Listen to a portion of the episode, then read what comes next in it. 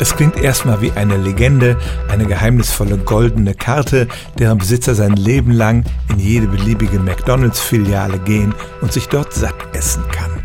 Aber die Karte gibt's wirklich in allerlei Varianten. Schon der McDonalds-Gründer Ray Kroc begann in den 50er Jahren damit, solche Karten an geschätzte Kunden zu verteilen. Das waren noch rosafarbene Karten und da stand tatsächlich drauf Hamburgers for Life, also lebenslänglich Hamburger. Inzwischen gibt's goldene Karten in allerlei Varianten. McDonald's ist ja ein Franchise-Unternehmen, das heißt, es sind alles selbstständige Firmen und jeder Besitzer kann selber so eine Karte ausgeben. Die gilt dann erstmal nur in diesem speziellen Restaurant. Bill Gates soll so eine Karte für die ganze Welt haben, der Milliardär Warren Buffett nur für den US-Bundesstaat Omaha.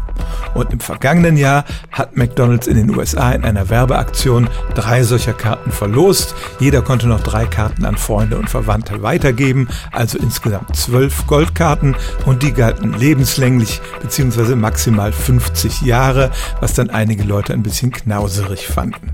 Die goldene McDonalds-Karte, mit der man sich lebenslänglich mit Fast Food vollstopfen kann, gibt's tatsächlich. Und übrigens hat der Hauptkonkurrent Burger King eine ähnliche Karte. Stellen auch Sie Ihre alltäglichste Frage unter stimmtz.radio1.de.